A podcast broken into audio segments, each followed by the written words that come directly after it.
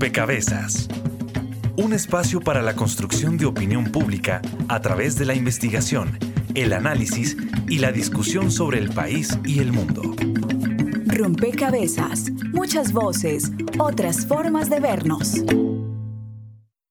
Elecciones en Colombia, donde hoy se pone sobre la mesa si hubo un mensaje potente, sobre todo los extremos políticos que han dominado la agenda pública en los últimos años. Yo creo que ahí hay un vacío de liderazgo del gobierno nacional que estos nuevos mandatarios van a empezar a ocupar. Queremos ver cómo se recibe el departamento de Nariño de una lucha frontal contra la corrupción, la defensa del medio ambiente en contra de las fumigaciones con glifosato, en contra del fracking.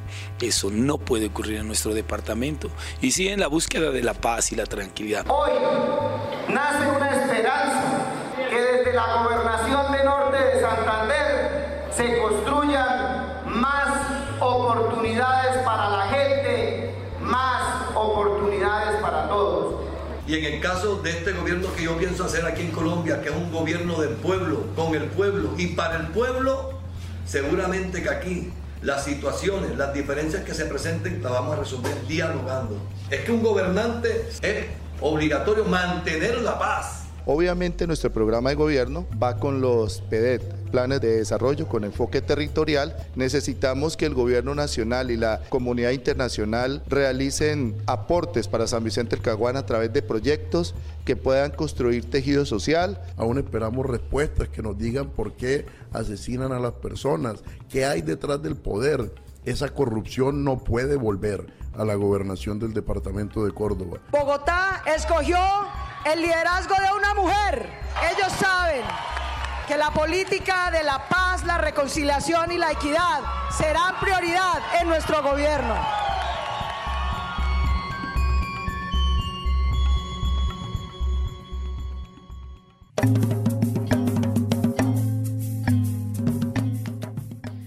Un saludo a todos los oyentes, a todas las personas que se conectan y sintonizan a esta hora. Rompecabezas, muchas voces, otras formas de vernos. Hoy hacemos entrega de la última serie o de la última parte de la serie que dedicamos a eh, las elecciones locales que ocurrieron el pasado 27 de octubre. Y hoy dedicamos este programa a analizar los resultados, pero queremos eh, analizar esos resultados con un enfoque particular y es pensando en la paz territorial, que tanto esos resultados locales están aportando a mm, la implementación de los acuerdos y a, pues a establecer una paz estable y duradera. Casi 1.100 municipios, eh, digamos, jugaron en, este, en estos comicios. Eh, de ahí que sea muy difícil saber cómo se va a mover el escenario de la paz en el país. Sin embargo, eh, son los alcaldes, los gobernadores, los concejales, los diputados los que tienen en sus manos realmente la implementación del de, acuerdo de paz y de todo lo que conlleva el posacuerdo. Así que por eso es fundamental revisar pues cómo quedó este país, cómo quedó eh, distribuido ese poder local y qué tanto, qué tanta renovación y qué tanta disposición hay, al menos en lo que, en lo que se puede eh, ver para hacer de los territorios unos territorios de paz. Bienvenidos entonces a este eh, rompecabezas. Estaremos con ustedes quien les habla, Mónica Osorio Aguiar, y hoy en la mesa de trabajo conmigo, Daniel Garrido. Hola Mónica, saludamos a todas las personas que nos escuchan a través de Javeriana Estéreo 91.9 FM y los invitamos a que se sumen a nuestras redes sociales y allí también contribuyan a este rompecabezas. En Facebook nos encuentran como Rompecabezas Radio y en Twitter como arroba rompecabezas, reemplazándolo por un cero.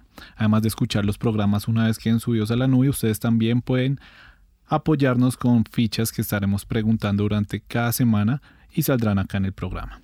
También aprovechamos este espacio para saludar a las emisoras aliadas que nos permiten llegar a diferentes lugares del territorio nacional. Saludos a nuestras emisoras aliadas. Nos escuchan en Putumayo, Nariño, Valle del Cauca, Caldas, Chocó, Antioquia, Córdoba, Atlántico, Tolima, Los Santanderes y en Bogotá. En todo el país a través de la red de Radio Universitaria de Colombia. En Venezuela, por el Instituto Radiofónico Fe y Alegría. En América Latina, por la Asociación Latinoamericana de Educación Radiofónica, ALER. Y en el mundo entero, por javerianaestereo.com y SoundCloud como rompecabezas-programa-radial. Bien, están también con nosotros quienes nos van a ayudar a entender cómo quedó este país para la paz después de las elecciones. Patricia Muñoz G es profesora de la Facultad de Ciencia Política y Relaciones Internacionales de la Universidad Javeriana. Patricia, con el saludo quisiera que usted nos ayude primero que todo a identificar esos rasgos característicos de estas elecciones del 27 eh, de octubre que, van a tener incidencia, por supuesto, en, pues en lo local, en lo que viene, en las decisiones locales. Bienvenida Rompecabezas. Gracias, Mónica, por la invitación. Un saludo a los compañeros de mesa y a los oyentes que nos siguen a esta hora. Yo creería, Mónica, que uno de los rasgos más importantes como resultado de este ejercicio electoral del domingo 27 de octubre tiene que ver con la necesaria transformación en la forma de gobernar. Los mandatarios locales deben entender que a partir del primero de enero del año próximo, la forma de relación con los ciudadanos, la necesidad que tienen de brindar respuesta y soluciones a los problemas que demandan los ciudadanos, la necesidad de escuchar estas demandas y estos reclamos y estas expectativas y estas necesidades de la ciudadanía se coloca como un elemento central en el proceso de construcción de gobierno. Y de ello van de la mano una serie de elementos que vimos en las elecciones pasadas. Los ganadores alcaldías en algunos sitios donde se esperaba que la clase política pudiera seguir imperando, el aumento del voto en blanco, los temas que se impusieron en la agenda pública y que van asociados a nuevas demandas ciudadanas y, y, por qué no decirlo, al lado de este proceso electoral, todo este clima de demandas eh, expresadas a través de marchas y protestas que estamos viviendo en Colombia y que estamos viviendo en los países de la región. Bueno, pues allí está este primer rasgo y quisiera, Camilo Vargas, usted que es coordinador del Observatorio Electoral de la Misión de Observación Electoral MOE, pues que también nos ayude a completar quizás esta caracterización, qué, qué hace particulares o qué hizo particulares estas elecciones. Mm, bueno, viéndolo desde el punto de vista de, factores como la violencia, el, balance es un poco variopinto. Mm, volvimos a tener unas elecciones que en términos de logística electoral son de las más pacíficas de la historia, muy pocas eh, ataques, muy pocos ataques de grupos armados ilegales o acciones de grupos armados ilegales que interfirieran con la logística electoral. Escasamente un artefacto que explotó en la mañana del domingo y que, y que por precaución obligó a mover una, un puesto de votación en la Macarena Meta y ya. En ese sentido, 2019 tanto 2018 son las elecciones más pacíficas de la historia, como se ha venido diciendo en estos dos años. Pero si miramos otros factores como la violencia en contra de candidatos, por ejemplo, el, el panorama ya, está, ya no es tan bueno tanto 2018 como 2019 en términos de ataques a candidatos han sido más violentos que antes. Incluso 2018, que era la que llamábamos las elecciones más violentas de la historia, la modelo decía en ese momento.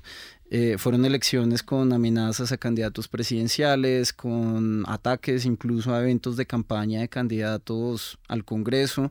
Y 2019 también fue una campaña muy violenta. El, el primer mes y medio, la primera mitad de la campaña electoral, asesinaron a un candidato semanalmente tuvimos también muchos atentados, el número de amenazas se, se desbordó, más de 400 requerimientos de protección al, al gobierno, que tuvo una reacción buena pero tardía, que fue tratar de ponerle esquema de protección a todo el mundo. Así que en esa medida, en términos de seguridad y de violencia, pues es un poco, un poco variopinto. Creo que estas elecciones reflejaron un poco lo que hoy seguimos viendo en noticias y es que aunque podemos asistir a las urnas en condiciones eh, tranquilas, y, ahora más adelante podemos hablar de lugares alejados e impactados de la guerra donde incluso subió la participación, preocupa ese tema de la seguridad contra los líderes políticos, los candidatos u otras formas de liderazgo eh, contra las cuales la violencia está aumentando. Claro, porque esto también deja ver que eh, de alguna forma ya el ejercicio de la política pues va a ser complicado en determinados territorios. Víctor Barrera es investigador del equipo Estado, Conflicto y Desarrollo del CINEP Programa por la Paz y uno de, también de los factores diferenciales es que pues eran las primeras contiendas o la primera contienda regional con participación del partido FARC. Esto, digamos, cómo le pone una característica particular y usted cómo analiza también esa participación. Mónica, muy buenas noches. Eh, no, digamos, eh, yo creo que, que, lo que muestra la participación política de las FARC es cuán marginal había sido de la, de la pues, de la vida política y electoral en Colombia. Eh, una guerrilla que estaba aislada hacía mucho tiempo, ah, muy impopular, eh, no solamente en centros urbanos, sino que lo que ha mostrado las cifras también incluso en las zonas donde se consideraba que tenían un, un dominio muy alto. ¿no? Entonces lo primero es entender precisamente que esa transición de grupo rebelde a partido político es un proceso de aprendizaje también y también esto refleja un poco cuál fue su estrategia en, el, en, el, en la negociación. Si, si uno mira qué fue lo que quiso hacer las FARC en, el, en, la negociación fue intercambiar eh, las armas por unas curules a nivel nacional. Realmente su apuesta territorial fue nacionalizarse. Queremos unas 10 curules que nos permitan estar en los escenarios claves de toma de decisión a nivel nacional y que si uno lo mira en retrospectiva, quizás un, un, un error en la estrategia pudo haber sido no haber tenido en cuenta la posibilidad efectiva de poder pedir o de solicitar, digamos, algunos, algunas preventas precisamente en, órganos de representación política en el, en el, nivel local, que es el espacio natural de las FARC. Las, FARC han sido por esencia, digamos que muy, muy localistas. Entonces creo que esto también refleja cuáles son los desafíos eh, y precisamente esto se muestra en un desempeño eh, electoral muy bajo por parte de las FARC, mediado por, eh, como ya lo mencionaba, por una alta impopularidad, por el tipo de guerrilla que era.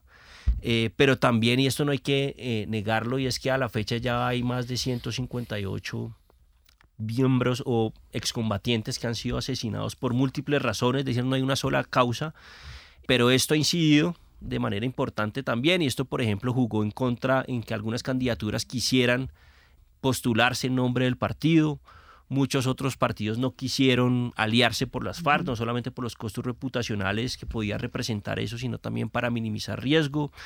Em, pero entonces creo que ahí hay, digamos, unos factores que tienen unos distintos niveles de importancia que explican el bajo desempeño. Yo creo que el gran reto que tiene ahorita el partido FARC es replantear su estrategia y poder solucionar sus problemas internos y sus problemas de acción colectiva que ya estamos observando con eh, no solamente una disidencia de, que, se, que quiso volver a las armas como la de Márquez, sino también una iniciativa de excombatientes en la, en la vida civil que considera que no los están representando y han querido entonces entablar un diálogo por otra vía que es eh, la iniciativa que está liderando Andrés París. Entonces creo que pone a reflexionar al partido FARC en múltiples, en múltiples eh, niveles acerca de cuál podría ser su futuro político pensando en que van a tener eh, personería jurídica únicamente hasta 2026. Bueno, pues allí están tres elementos característicos de estas elecciones. Ahora los invito, digamos, a pensar ya el país eh, en su conjunto, un poco cómo estas elecciones regionales muestran eh, si hay o no relevo generacional, si realmente los poderes locales se transformaron. Víctor, ¿usted cómo ve eso? ¿Realmente hubo una transformación en lo local? En algunas regiones sí lo hubo. Yo sí creo que, digamos que muchas veces cuando hacemos análisis nos gusta adivinar el pasado y creemos que esto ya lo teníamos previsto, pero yo creo que esta es una elección con, con muchísimas sorpresas. Eh, digamos, unos días antes uno escuchaba una y otra vez el mismo discurso y es que este, el poder local se lo van a tomar los mismos clanes políticos de siempre. Hablaban algunos de autoritarismos, eh, de unas elecciones amañadas, etcétera. Pero realmente lo que mostró es que hemos tenido unos procesos notables de desempeño electoral, muchos de ellos inesperados, em, y que uno podría, digamos, mencionar, mencionar varios de ellos, eh, empezando por, por, por, Bogotá, pero, pero creo que hay unos elementos de cambio importantes y yo creo que es momento también empezar a entender que de alguna manera el, el, acuerdo de paz ha sido un catalizador de una transformación que viene desde mucho tiempo atrás o desde algún tiempo atrás. Creo que por demografía nos estamos transformando, la sociedad colombiana, eh, las demandas y las preferencias electorales de los ciudadanos hoy son muy distintas a lo que eran hace 20 años. Eh, y creo que no hemos, em, todavía seguimos pensando en clave de que existe un, lo que un, algún analista peruano llamaba un electorado, ¿no? como considerar que las personas que votan no piensan y creo que esto son muestras de que tenemos un electorado que si bien no se acerca al electorado de manual, al electorado virtuoso que evalúa programas, procesa una cantidad de información y escoge la, la, mejor opción, si estamos encontrando, digamos, una oferta también electoral que es mucho más consistente con, con, esas, con esas demandas ciudadanas que están emergiendo y están dando, digamos, unos procesos tuvimos unos procesos y unos resultados sorpresivos. Y, supongo que esos cambios, eh, Patricia, se conectan a lo que usted llamaba como esa transformación en la forma de gobernar, porque de alguna forma la opinión pública, el electorado está demandando de sus gobernantes otra actitud. Eh, ¿Cómo se puede ejemplificar o cómo se le puede eh, poner rostro a lo que Víctor está llamando ahí como esas sorpresas en el país en estas elecciones locales? Así es, Mónica. Y aunque siempre quisiéramos que los cambios fuesen mucho más veloces y se dieran en muchas más regiones, yo también creo que hay señales alentadoras del crecimiento de un voto más libre, de un voto que busca transformaciones y, de un voto joven. Eh, y lo vemos como en diferentes manifestaciones, eh, causas como partidos de mujeres que lograron representación en el Consejo de Medellín, líderes de maquinarias políticas que ah, vieron frustrado su intento de regresar al poder o de conservar el poder, como el caso de Sucre o el mismo caso de Antioquia eh, y otros más que podríamos eh, citar. Candidatos jóvenes que ganaron la alcaldía, las alcaldías. Vemos que realmente la mayoría de los alcaldes no superan los 50 años y, creo que ninguno alcanza a superar los 60 años, como ya lo habíamos visto en las elecciones de hace cuatro años, donde parecía no haber renovación de liderazgos en algunas ciudades como Cali o como Bucaramanga, por ejemplo causas que se abrieron paso y que ganaron como causas. Eh, la llegada de la mujer, esa merece otra lectura porque creo que allí tuvimos algunos retrocesos eh, importantes, pero creo que estas transformaciones tienen que ver con lo que ahora nos preguntamos y cómo van a gobernar aquellos alcaldes que no llevaron lista propia al Consejo y que no tienen gente de su mismo movimiento en el Consejo Municipal. ¿Cómo van a construir gobernabilidad aquellos que no lograron las mayorías necesarias en el Consejo? Y es donde, insisto en el planteamiento anterior, nuevas formas de gobernar, nuevas formas de entender, sobre todo desde los partidos políticos, que por lo general son los que controlan los cuerpos colegiados y en particular los consejos municipales, entender que la ciudadanía está buscando otra forma de gobierno. Y el grito de voto en blanco así se los va a recordar. Precisamente quisimos eh, ver cuál era la opinión de la ciudadanía frente a estas elecciones de cara a la paz. Les preguntamos en Facebook, ¿ganó la paz en estas elecciones? Sí, 59%, no 41% una encuesta que tampoco nos permite ver una posición tan clara y en ese sentido me gustaría preguntarle a Camilo Vargas, ustedes ¿Qué tan presente vieron el tema de la paz en la agenda de algunos de los candidatos que quedaron electos en estas últimas votaciones? Eh, eso en elecciones locales es difícil de mirar, ¿no? La cantidad de, de, campañas que hubo. Lo que sí es claro es que a nivel nacional no era el tema de las elecciones. Ya nos había pasado que 2014 fue una campaña presidencial que giró completamente en torno al sí al proceso de paz de Santos o no al proceso de paz de Santos, como decía Zuluaga. Y un año después vimos unas elecciones en donde el debate fueron otras cosas. Se perdió el tema de la paz un año después y volvió a aparecer en el plebiscito. Y bueno, esta vez de nuevo se esperaba que el, que el acuerdo de paz o que el tema de la construcción de paz tuviera una participación mayor y no necesariamente la tuvo, no, no, fue el, no fue el tema de muchos debates.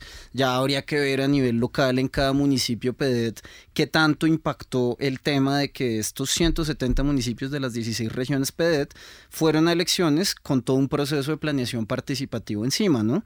Que muy bien hizo el gobierno en, en días recientes de recordarle a todo el mundo en estas regiones. Recuerden que los gobernantes de estos 170 municipios y de todos los departamentos cubiertos por los Más allá de sus programas de gobierno, están digamos, cobijados y, en cierta medida obligados a implementar esos programas. Pero eso es bueno recordarlo ahora, porque durante la campaña no lo vimos tanto. En algunos casos sí, en otros no. Vimos ejercicios muy interesantes, lo que vimos en Guapi, Cauca, por ejemplo, que es uno de los 170 municipios PEDET. Allí la, la, la arquidiócesis, de, bueno, el vicariato apostólico de Guapi, tuvo la iniciativa de reunir a todos los candidatos, ponerles un salón, llevar a todo el pueblo y ponerlos a hablar de los PEDETs y de cómo le van a cumplir a, lo que la gente ha planeado participativamente. En varias otras zonas la comunidad exigió que hablaran de PEDs, en otras no. En otras el debate fue cualquier cosa, las regalías, eh, cualquier, cualquier otro tema de los que muchas veces se consumen las elecciones, hasta en Bogotá, que poco se habló de programas de gobierno y mucho de metro arriba o abajo. Entonces, pues es, eso, en la campaña electoral no lo vimos como lo quisiéramos haber visto. Esperamos que ahora, sobre todo estos tres primeros meses del año entrante que vamos a la planeación de los planes de desarrollo de los municipios y departamentos, sí lo veamos, porque ahí hay un desafío muy grande, que es llevar a cabo ese proceso de planeación participativa que está diseñado no solo por el gusto de hacer planeación participativa, sino porque los PDET son la estrategia principal que tenemos en este momento y no tenemos ninguna otra para reemplazar las causas de la violencia que se está volviendo a originar en todos esos territorios donde hemos tenido guerra en estas últimas décadas. Si usted lo dice Camilo muy bien y vamos justamente a dedicar este programa a hacer análisis sobre esos territorios en donde se proyectaron estos programas de desarrollo con enfoque territorial. Escuchemos eh, esta información que nos permite aproximarnos a uno de esos territorios. En las subregiones Macarena, Guaviare y Cuenca del Caguán se encuentran 29 municipios PEDETs entre los departamentos del Meta, Guaviare, Caquetá y Huila. En Albania, Caquetá, el candidato elegido fue Harold Alberto Pérez Cuellar, de la coalición entre el Partido Liberal, el Partido Conservador y el Partido de la U. En su programa de gobierno hace referencia a la implementación del programa de desarrollo con enfoque territorial, haciendo un principal énfasis en el sector agropecuario y agroecoturístico del municipio. El alcalde saliente es José Eugenio Gaviria del Partido Conservador. En Mesetas, departamento del Meta, el candidato electo fue Johnny Alfredo Flores Mendieta, del partido Alianza Social Independiente.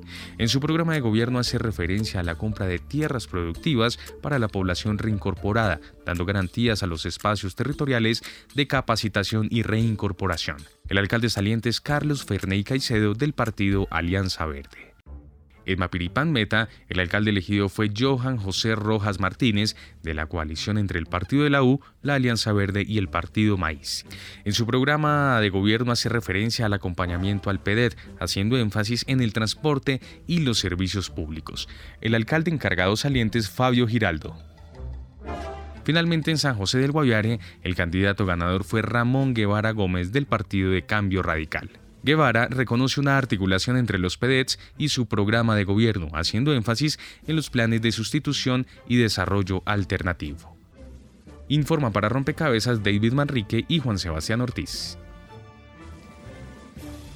Patricia, en estos municipios, por supuesto, como ya lo decía Camilo, pues es fundamental esa, ese ejercicio que van a venir a hacer pues, los alcaldes electos en términos de implementación de, de estos planes, de incorporación también de ellos en los planes de, de desarrollo. ¿Usted cómo ve, digamos, que quedó en esta zona del país la configuración, la elección? Usted hizo un ejercicio muy juicioso, municipio por municipio, en cada uno de los de las zonas ¿Cuál es su análisis sobre esos resultados en esta zona en particular? Sí, Mónica, observábamos en los días previos a la elección la enorme heterogeneidad en cuanto a los avances en estos eh, programas, en estos planes de desarrollo con enfoque territorial.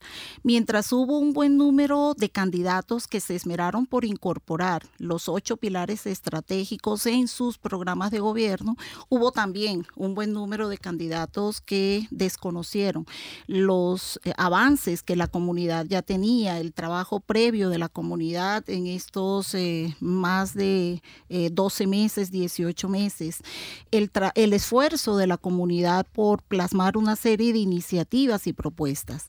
De hecho, en la región del Catatumbo, en lo que encontrábamos en una columna del diario La República, más de la mitad de los 34 aspirantes a las alcaldías no incluyeron los PD dentro de sus propuestas. Lo que quisimos hacer al final fue un ejercicio muy sencillo en donde mirábamos tres elementos con relación a los 170 municipios PEDET con relación a los partidos que ganaron las alcaldías en esos municipios, con relación al porcentaje de participación para ver qué tanto la comunidad se había involucrado y se había movilizado en el proceso, y con relación al porcentaje de votos del candidato ganador para mirar un poco eh, el, ejercicio de construcción de gobierno en esos municipios. Hacia grandes rasgos encontrábamos que en cuanto a los partidos, eh, la realidad de los municipios PEDET no fue muy diferente a la realidad nacional.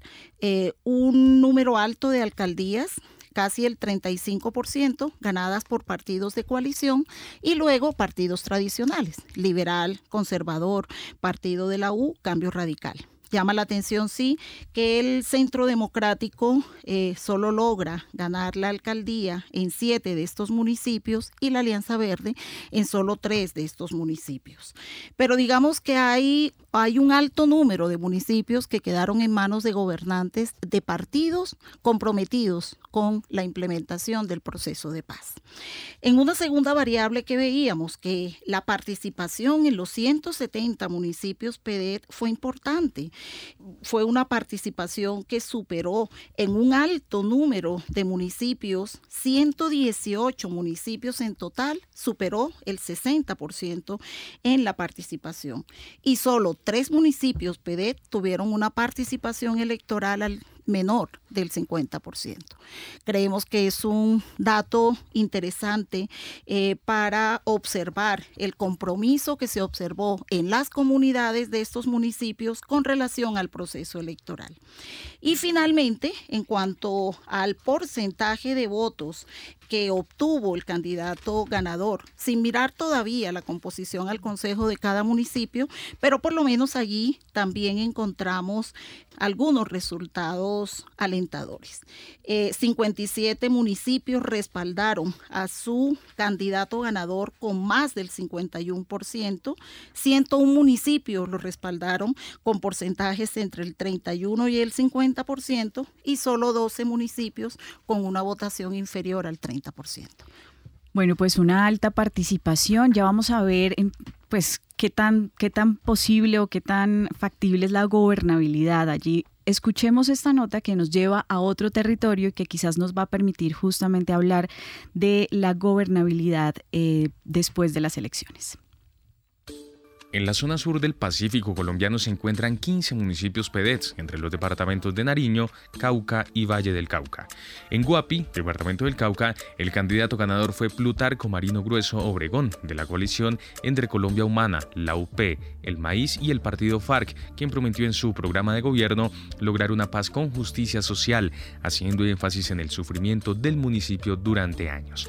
Mientras que el alcalde saliente es Dani Eudoxio Prado, candidato en el 2015, del partido de la U. En Buenaventura, Valle del Cauca, el candidato electo fue Víctor Hugo Vidal Piedraíta, de la coalición entre el Polo Democrático, Colombia Humana y la UP.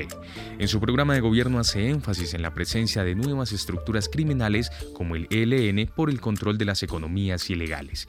El alcalde saliente de Buenaventura es Eliezer Arboleda Torres, del partido de la U.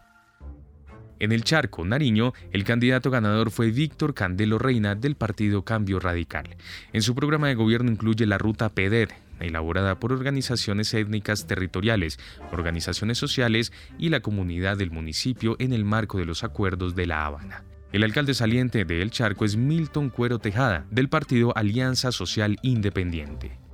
En Tumaco, departamento de Nariño, la candidata electa fue María Emil Senangulo Guevara, del Partido Conservador. En su programa de gobierno menciona el acompañamiento a las iniciativas de los PEDETs en términos de transporte y servicios públicos. El alcalde saliente es Julio César Rivera Cortés, de la coalición entre Cambio Radical y el Movimiento de Autoridades Indígenas de Colombia. Víctor, allí están los resultados en esta zona del país, pero es una zona que también preocupa hoy en términos de una concentración muy alta de violencias em, distintas. En la campaña electoral también varios candidatos tuvieron que dejar eh, sus, sus campañas por riesgo. ¿Usted cómo ve este escenario en particular y cómo ve también la gobernabilidad en perspectiva pues, de implementación de acuerdos y de paz? Bien, no, yo, yo creo que, que, este es el, ese es el posconflicto más poco predecible, digamos, si uno le suma también lo que está pasando a Norte de Cauca, poco predecible en el sentido en que no es muy claro el panorama acerca de quiénes son los grupos armados que están operando bajo qué estructura y quiénes los están eh, liderando. Y eso genera eh, una dinámica muy distinta a la que podía ocurrir em, en situaciones previas donde se sabía quién era el actor ilegal y de alguna manera se había unas interacciones sobre ciertos, digamos, eh, bajo cierta predictibilidad para saber por dónde entrar y qué, qué, se podía hacer. Entonces creo que el primer, el, primer, el primer elemento a tener en cuenta es que tenemos unos, unos escenarios mucho menos o mucho más difíciles de predecir y eso en principio ya es un problema para cualquier gobernante local. Eh, específicamente para aquel que quiera gobernar más allá del casco urbano, que es como el gran reto. Siempre hablamos del alcalde que gobierna en lo local y reducimos lo local eh, al casco urbano, pero sin tener en cuenta la gran diversidad que existe en, eh, a nivel de veredas y corregimientos, que es precisamente donde están los grandes problemas. Estamos enfrentando unos problemas de violencia bastante focalizado, es decir, cuando uno habla de Tumaco no es Tumaco en general, estamos hablando de unos barrios específicos y de unas eh, zonas, digamos, como el Alto Mira, por ejemplo, donde se concentra gran parte de la violencia. Entonces creo que ahí, ahí va a haber un tema en términos de el cubrimiento territorial o la gestión territorial que puedan tener estos alcaldes en, en estos municipios. Entonces el primer elemento creo que tiene que ver con cuáles son los actores armados que están ahí, con qué intereses y con qué disposición a dialogar. Eh, y el segundo elemento que me parece muy importante, creo que un caso que, que merece mucha atención es el de Víctor Vidal en Buenaventura. Es una persona que tiene una historia de liderazgo muy importante, tuvo un papel notable en todo el tema del paro cívico. De, de, alguna manera hace parte de un resurgimiento de lo que hace mucho tiempo conocimos en el país como los paros cívicos eh, de los 70s y de los 80s, que no era otra cosa que una demanda desde abajo prointegración y eso creo que casa muy bien con el espíritu de los PEDETs. Eh, y me parece muy importante este triunfo en un municipio como Buenaventura. Ahora, eh, este se enfrenta, creo que a todo el tema de un, entre comillas, neófito en asuntos de administración pública.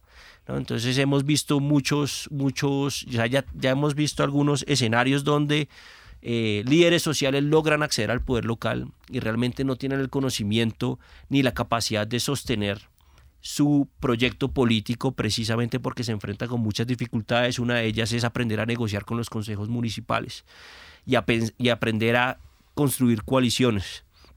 Eh, y creo que yo, digamos que ese sería como un segundo elemento por lo menos para aquellos alcaldes que tienen un ímpetu más renovador en estos, en estos municipios. Y un tercer elemento que me parece muy importante a, digamos que a, tratar en, en, estas zonas eh, tan inestables es precisamente cómo recibir la oferta institucional del Estado central. Eh, y esto también genera unos problemas muy, muy grandes, es decir, cómo va a recibir toda la oferta estatal que quiere traer el Estado con sus prioridades alrededor de militarización, alrededor de, esta es una zona, digamos, que tiene muchos cultivos ilícitos eh, y donde se habla que se va a reactivar la fumigación aérea, eh, donde se están incumpliendo los PENIS, donde hay, digamos, asomos de un paro cocalero que puede cubrir otras regiones. Entonces, realmente aquí lo que vamos a ver es también un choque de agendas eh, de lo que se consideran cuáles son las políticas prioritarias para implementar asuntos relacionados con la construcción de paz, que pasan por los PEDs, que son un instrumento fundamental, pero ahí van a entrar a jugar otros elementos que, que, que, no necesariamente van de la mano con los PEDETs. Entonces está la pregunta también de las zonas estratégicas de intervención integral. ¿no? Algunos municipios van a ser zonas futuro, por ejemplo Tumaco.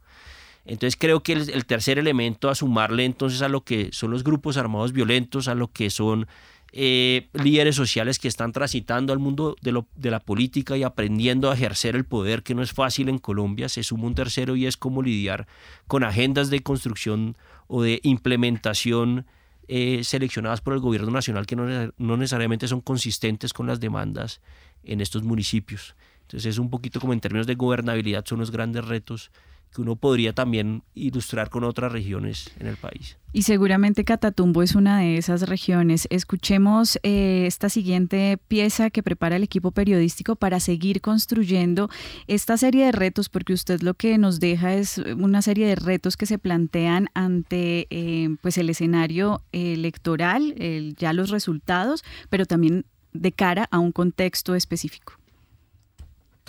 La zona del Catatumbo en el nororiente del país comprende ocho municipios, Convención El Carmen, El Tarra, Acarí, San Calixto, Sardinata, Teorama y Tibú. En el caso de este último, el Partido Conservador le recibe la alcaldía a la Alianza Social Independiente.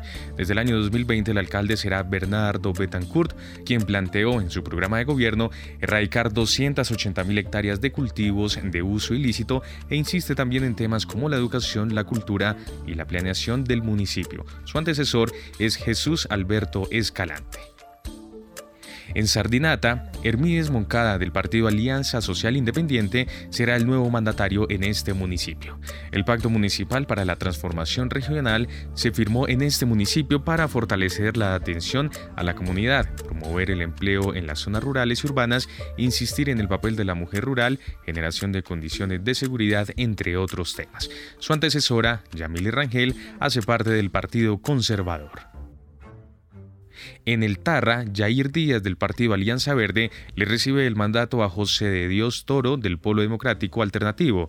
Díaz señala que las comunidades serán constructoras de su propio desarrollo, comprometidas con el apoyo y formación de los líderes, fortaleciendo el espíritu social y comunitario, defendiendo el territorio, comprometidas con la paz y consolidando el municipio como el centro de desarrollo agrario y de paz de la región del Catatumbo. Finalmente, Wilfredo Gelvez, de la coalición Queremos Más, del partido de la U y Alianza Verde, será el próximo alcalde del municipio El Carmen. Aunque la palabra paz está totalmente ausente en su programa de gobierno, Gelvez propone solucionar el tema de desempleo, mejorar el bienestar de los campesinos, fortalecer la educación, mejorar la prestación de servicios de salud e incentivar el turismo. Cabe resaltar que el actual alcalde es Edwin Humberto Contreras, del Partido Liberal Colombiano. Camilo, y en perspectiva también pues de gobernabilidad, pues cuál es el juego de los partidos políticos. Durante la serie nosotros em, se reiteró quizás un mensaje y era que en, en, las elecciones locales pues los partidos no tenían un juego tan importante como en las elecciones nacionales. Sin embargo, ahí cómo juega entonces esta figura de las coaliciones, digamos, cuál va a ser el efecto en contextos concretos de, esta, de este triunfo de las coaliciones. Pues en los resultados electorales se ve el reflejo de, algo que hemos señalado en la MOE mm, y que lo señalamos durante todo el año, y es la falta de solidez de los partidos políticos, lo difícil que es eh, entender qué son o qué representan los partidos políticos. Ejemplo de eso es que el 75% de las gobernaciones se las ganaron coaliciones de todo tipo eh, y casi el, bueno, un poquito más del 50% de las, de las alcaldías se las ganaron coaliciones también. Ya habían tenido resultados similares hace cuatro años y vienen en crecimiento tanto en gobernaciones como en alcaldías las coaliciones. El problema de las coaliciones, sobre todo cuando uno ve las alcaldías, por ejemplo, es que se empieza a ver mezclas de todo tipo.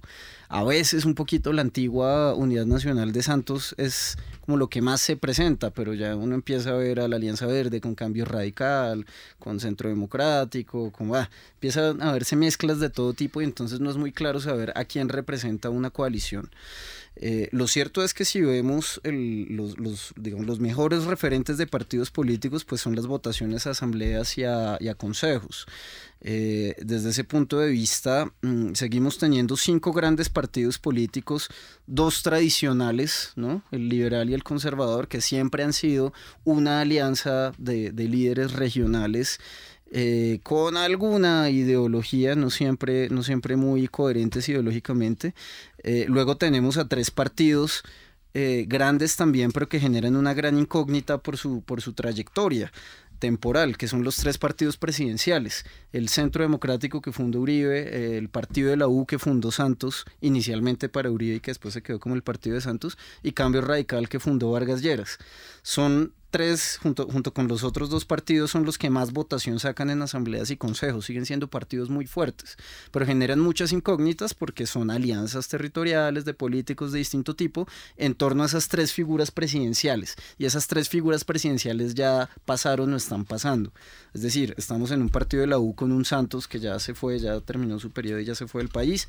Un Vargas Lleras que fue derrotado en las últimas elecciones y que no sabemos qué tanto va a querer seguir al frente de esa gran coalición regional que armó con Cambio Radical. Un Álvaro Uribe que a veces da signos de cansancio, que siente estas elecciones como una derrota, que, que, que también a veces da signos como que se quiere salir de ahí. Entonces es curioso qué va a pasar con todas esas alianzas de políticos, de familias, de empresarios también regionales que se cobijan bajo estas banderas que no nos dicen mucho. Y hay un sexto gran partido que uno ve eh, que se ha venido fortaleciendo y, que, y que se perfila con votaciones muy similares a las de los otros cinco, que es la Alianza Verde.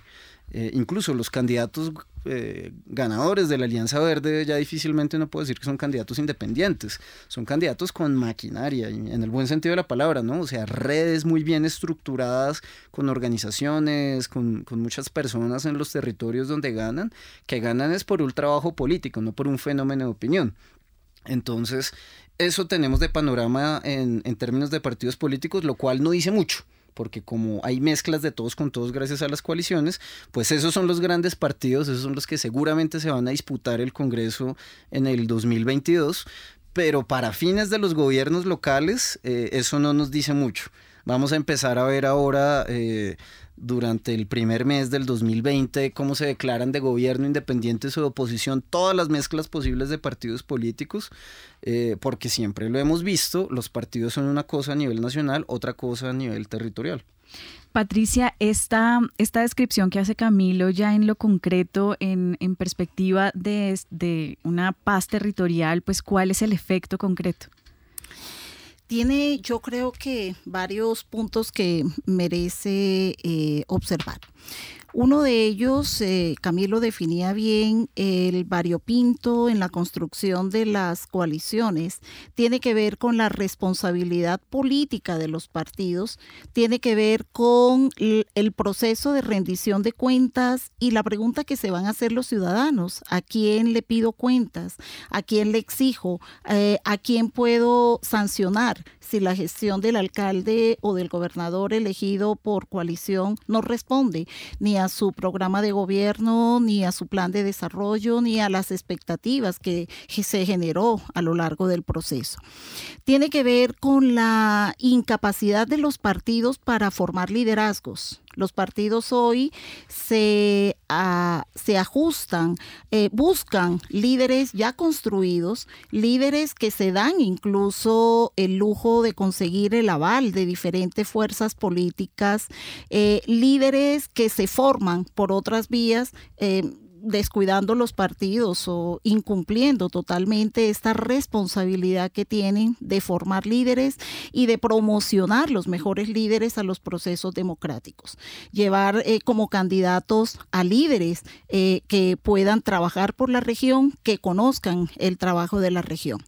Tiene que ver también con un problema que no quisiera que pasara por alto en todo este análisis y es el tema de la financiación y de los recursos que transitan en las campañas electorales.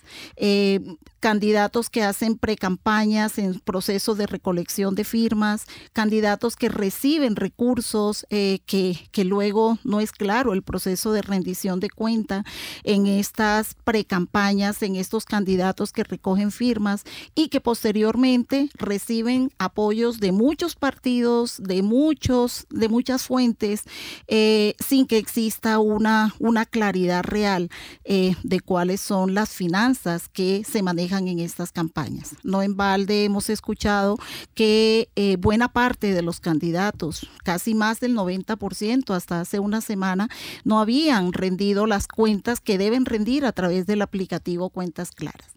Y ello, por supuesto, plantea problemas para el electorado eh, de identificación, de eh, decantación de posturas, de elegir fuerzas políticas que realmente puedan representar las causas que los ciudadanos hoy quiere que sean representadas.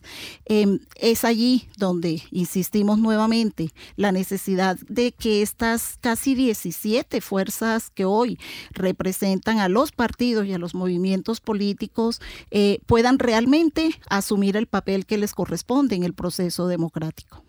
Bien, y vamos a terminar este recorrido nacional con la zona norte de nuestro país. En la zona del norte del país se encuentran 50 municipios que hacen parte de los programas de desarrollo con enfoque territorial. La Sierra Nevada, Montes de María, Urabá Antioqueño, el sur de Córdoba y el sur de Bolívar son las zonas que agrupan estos municipios. En Montelíbano, al sur de Córdoba, el candidato ganador fue José David Cura, del partido de la U. Uno de sus programas es Montelíbano en Paz, que estará ceñido a los lineamientos y directrices que rige el gobierno nacional y ONGs internacionales en materia de posconflicto. Francisco Daniel Aleán, del partido Cambio Radical, será alcalde hasta el 31 de diciembre de este año. En el Urabá antioqueño se encuentran ocho municipios PEDETS, uno de ellos es Chigorodó. Eleazar Palacio de la coalición Todos por Chigorodó, integrada por el partido de la U, el Partido Conservador, Cambio Radical y el Partido Liberal, será el próximo alcalde de este municipio. Una de sus apuestas es por las víctimas y por los desplazados y en relación con este tema fortalecerá los programas de atención y apoyo a estas poblaciones. Habrá atención integral para ellos, apoyo en la restitución de tierras, entre otras propuestas. Eleazar Palacio le recibe el mandato a Daniel II Álvarez. María Lavaja en el departamento de Bolívar tendrá como alcaldesa a Raquel Victoria Sierra del partido de la U. Dentro de sus propuestas está la búsqueda del respeto a los derechos humanos y la búsqueda de la paz, equidad social y de género. Se espera que María Lavaja sea reconocido como un municipio con una comunidad de mejor calidad de vida, pacífica con familias emprendedoras y comprometidas con su bienestar. Carlos Antonio Coronel, del partido de la U, es el actual alcalde de María Lavaja. Finalmente, en la zona de la Sierra Nevada hay 15 municipios PEDETS. Uno de ellos es Fundación, en el departamento de Magdalena, en donde Carlos Alberto Sierra, del Partido Liberal Colombiano, ganó las más recientes elecciones con una amplia ventaja. Se espera un despliegue de gobierno relacionado con el fortalecimiento de la paz y proyectado al posconflicto, teniendo en cuenta el desarrollo social, económico, también el medio ambiente, la convivencia ciudadana y el desarrollo administrativo. Fundación Magdalena continúa con las riendas políticas de su antecesora Paola Martínez, también del Partido Liberal. Así lo refleja su lema de campaña. Fundación Sigamos Progresando. Esa era la última cápsula que nos permitía ver cómo el panorama nacional se distribuyó en estas zonas eh, para cuáles son tan importantes los PEDs y estas elecciones. Precisamente quisimos, ya Patricia nos hablaba sobre eh, la financiación en las campañas y la falta de claridad al respecto. En ese sentido quisimos preguntarle a nuestros usuarios cuáles son las acciones de gobierno que favorecerían a la implementación de los acuerdos. La asignación de un presupuesto específico para la paz, 50%, articulación gubernamental 30%, diálogo con las comunidades 20%. Si bien los tres son unos puntos fundamentales, pues para la gente es importante que se destinen los recursos para la implementación. Víctor, usted, además de la lectura que puede hacer sobre eh, esta opinión de los usuarios, también cómo ve usted el tema de la asignación presupuestal para la implementación de los acuerdos pues en estos nuevos gobiernos que comienzan desde el otro año. No, eh, realmente ahí cuando uno pasa al, escenario financiero el, panorama se pone un poco más, digamos, más, más oscuro. eh, porque realmente tenemos un acuerdo de paz desfinanciado y eso se evidenció si uno mira el plan plurianual de inversiones y todo lo que fue la negociación del Plan Nacional de Desarrollo, eh, no se cumplió con lo establecido y era que la financiación de la implementación del acuerdo de paz tenía que eh, soportarse en la generación de nuevos recursos, no con los recursos que ya había. Y si uno mira cuál es el presupuesto para la paz, sale básicamente del Sistema General de Participaciones en un 35%, sale por entidades territoriales en un 3.5%, sale a través del Sistema General de, Regalías, es decir, con fuentes de financiación que ya existían y que realmente no le van a sumar nada nuevo a eh, la inversión en muchos de estos territorios. Entonces la gran incógnita es cómo hacer una implementación viable con recursos escasos y con, eh, digamos, con unas bolsas de recursos que son muy poco flexibles, por ejemplo, en el tema del sistema general de participaciones, que son las, digamos, los recursos que le transfiere el Estado a las entidades territoriales con una destinación específica. Entonces la pregunta es, en aquellos lugares donde la comunidad definió que sus prioridades estaban en reconciliación y convivencia, eh, va a recibir recursos que le van a decir usted de invertir esto en salud, pero no es consistente con, las, con las demandas ciudadanas. Entonces creo que el tema, digamos, de la, de la financiación es absolutamente clave. Eh, creo que hay, digamos, algunas, em, digamos, iniciativas para poder eh, articular distintas iniciativas, que creo que es lo que se está perdiendo de vista. No estamos viendo cómo dialogan PEDETS con eh, el PENISO, con los PISDA, es decir, eso era una obligación integrar todo lo que tenía que ver con asuntos de sustitución, con temas de desarrollo rural y eso no se está teniendo en cuenta. Y creo que ahí se está perdiendo una buena parte de los recursos que son escasos y deberían optimizarse con apuestas más integrales de intervención que pongan a jugar de una manera importante a estos gobiernos locales y que en esquemas de cofinanciación puedan generar, digamos, unos incentivos para que estos, estos, estos alcaldes eh, se van en la obligación de cobrar, por ejemplo, impuestos como los prediales, que va a ser posible eventualmente si se saca adelante el catastro multipropósito, es decir, poner a, los grandes terratenientes a pagar lo que deben pagar, y esos son recursos nuevos.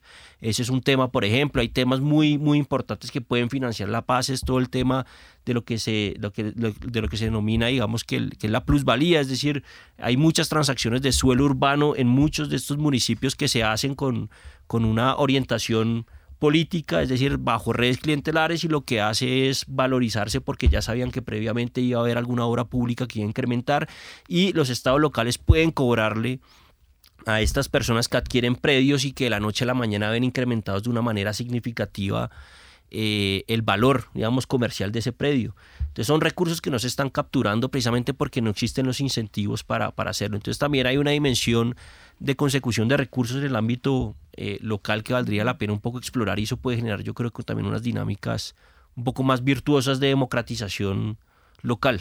Y ahí entonces hay un compromiso que también deben asumir los em, pues, alcaldes, gobernadores electos eh, el pasado 27 de octubre. Escuchemos a la ciudadanía que también suma a este rompecabezas. Yo creo que es muy difícil que los candidatos elegidos en las pasadas elecciones puedan contribuir a la implementación de los acuerdos del paz en el país, sencillamente porque no están en las facultades y a este gobierno poco le importa eh, lo que piensen los entes locales sobre el bienestar de todos los ciudadanos. Sí, pero no todos. Quizás aquellos de los partidos que iban en contra de los acuerdos, pues claramente no los implementen y por eso pues sea un poco más difícil llevarlos, llevarlos a término. Y pues quienes los lleven a cabo van a realizar modificaciones a estos, así que pues nunca se van a, nunca se van a implementar como se tenía planeado. Yo creo que sí, los candidatos que quedaron van a contribuir a la implementación de los acuerdos de paz porque eh, me parece que la mayoría de los candidatos que quedaron fueron partícipes de, ese acuerdo, estaban a favor del acuerdo de paz. Eh, entonces yo creo que sí, que sí van a, contribuir a esa implementación. Bueno, pues ahí escuchábamos la voz de la ciudadanía, Patricia, y un poco siguiendo la línea de Víctor, eh, de esa voz ciudadana también, terminemos este rompecabezas dando también algunas pistas sobre cómo se favorecería eh, la implementación de la paz, de los acuerdos de paz, eh, con qué tipo de actitud, de gobernabilidad, de transformaciones.